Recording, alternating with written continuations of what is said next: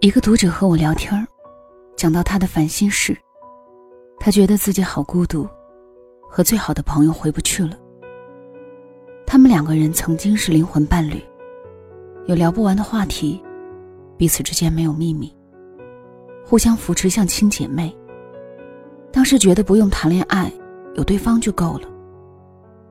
他成绩不怎么好，家境还不错，父母执意送他出国念书。他最好的朋友一直很刻苦，如愿考上他们曾经约定一起考的大学。因为山海相隔，两个人的生活轨迹慢慢没有了交集，只能通过聊天软件分享近况。但是他心里最珍贵的那个位置，始终留给对方。年前。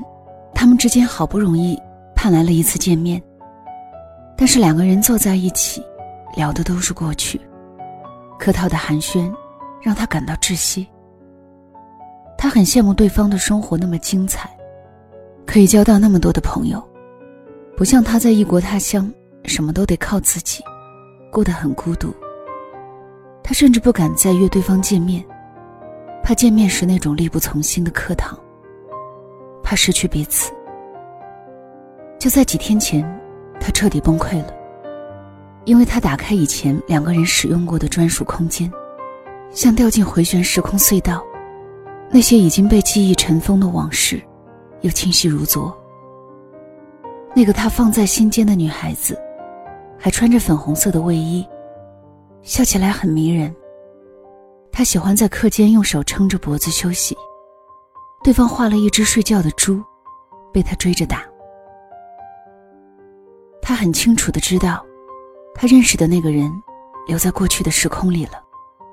这段感情不知道怎么挽救。他甚至来不及说，这么多年过去了，对方仍是自己唯一的朋友。遗憾的不是争吵，不是分裂，甚至没有一丁半点的矛盾，只是出一趟远门回来。曾经视为珍贵的那一角，就这样缺失了。看到这些的时候，我正在打游戏，说了一些安慰的话，但是估计他也没有释怀。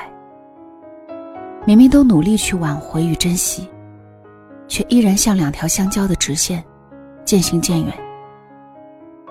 最大的敌人是时间吗？不，或许是各自的优秀。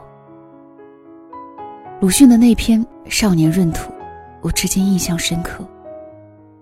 曾经的迅哥，日日盼望新年，因为新年到，闰土也就到了。闰土见人很怕羞，只是不怕他。不到半日，彼此便熟识了。他们曾是儿时最好的玩伴。后来，鲁迅回到故乡，再次见到闰土，却是这样的场面。他站住了，脸上现出欢喜和凄凉的神情。动着嘴唇，却没有作声。他的态度终于恭敬起来了，分明的叫道：“老爷。”我似乎打了一个寒噤，我就知道，我们之间已经隔了一层可悲的厚障壁了。我也说不出话，脸上现出欢喜和悲凉的神情。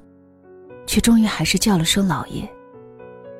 鲁迅对于这次见面写的平淡，就很扎心。少年闰土是活泼开朗的，他在月夜的沙地上自由奔跑，在海边捡贝壳、捉鱼，给小两岁的弟弟讲述有趣的野外见闻。中年闰土是麻木世故的，弯腰搬弄要来的家具，向有钱的老爷。谦卑的诉说自己的生活窘境，仿佛被人情世故弄丢了灵魂。在鲁迅的文章中，闰土只活了那么短短的一段笔墨，而在现实中，他可能要在颠簸挣扎中度过郁郁中年，又在病痛悲凉中度过凄苦晚年。两个人的友情就像是一座跨越两岸的大桥，桥上经常有人走。这座桥才不会荒废。儿时的时光总是美好的，由于时间的充裕，再加上小孩子天真烂漫的天性，很容易轻松拥有很多一起玩耍的朋友。儿时的我们单纯又认真，不会去思考太多复杂费脑的问题，所以更容易获得快乐。成年人面对太多的压力，身上背负着责任，早上醒来想到的事情，也只有上班。结束了一天的工作，下班后只想玩一把游戏，看看网剧，倒头就睡，生活似乎失去了生气。活到一定年纪，日子就容易变得每天都一样，复制粘贴就是一辈子。这是每个人的必经之路，每个人都是要慢慢走向孤独。少年读不懂鲁迅的无奈，如今才明白。我们都是闰土，每个人的一生注定会有那么一两段儿，一想起就会沉默的关系。他们曾经让你百毒不侵，不受任何浑浊的侵袭，最后却成为了你的痛点之一。当初他说爱你是真的，说想你是真的，后来一声不响的离开，也是真的。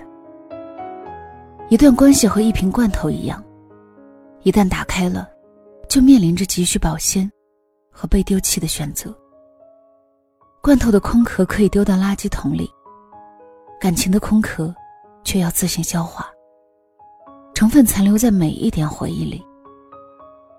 我有一个朋友，会定期删掉社交软件里不说话的朋友。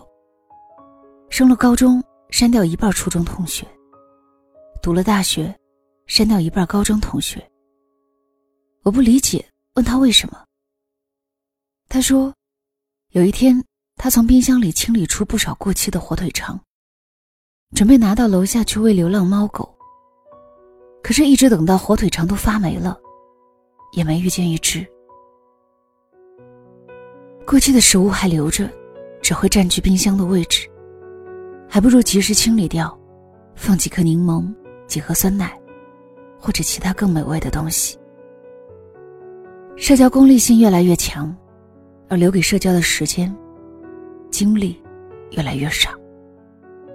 人类很擅长抱怨自己的生活有多糟糕，描绘今天拿了奖金多开心，却很难聆听别人的境遇。你想跟他说今天好倒霉呀，还没开始说原因，他比你还能倒苦水。开始讲没有开单被领导骂，又要加班。于是你刚打出一串文字又删除，变成，啊怎么这样？再发一些表情包给他加油鼓励。本来想说的话也不再说了，反正引起不了共鸣。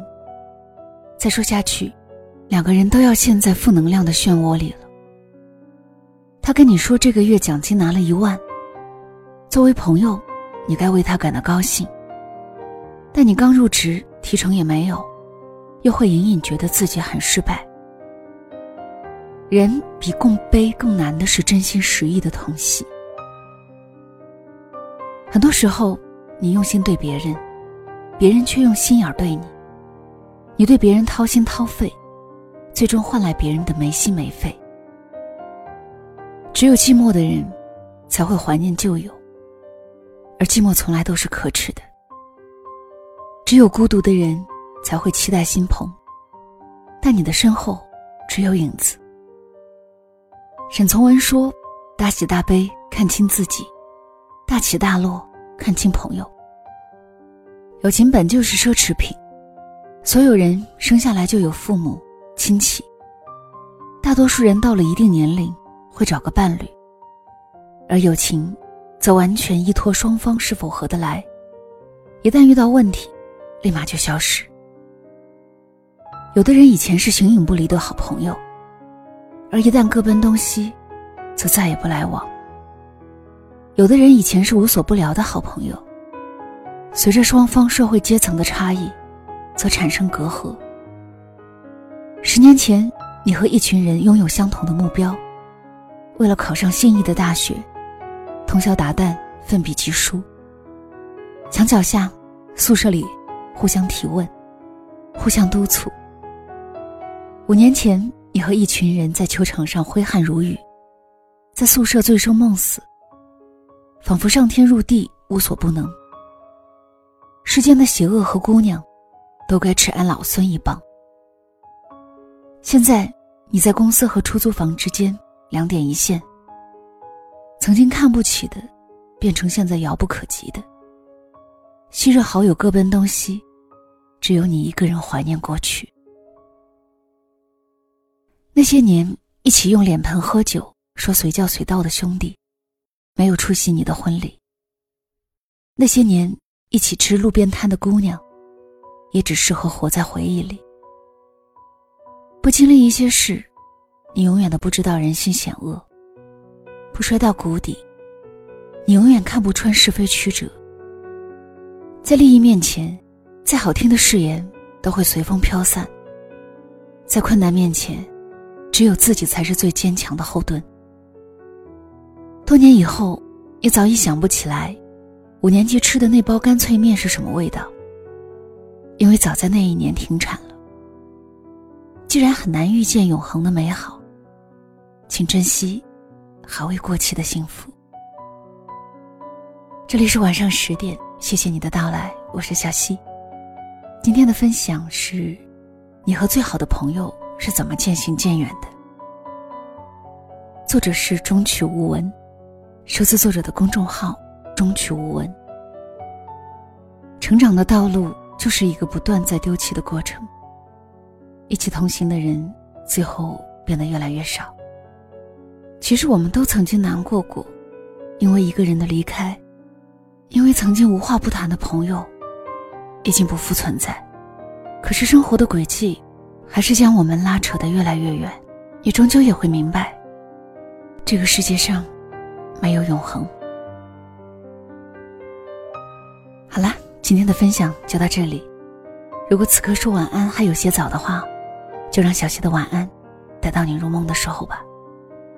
晚安了。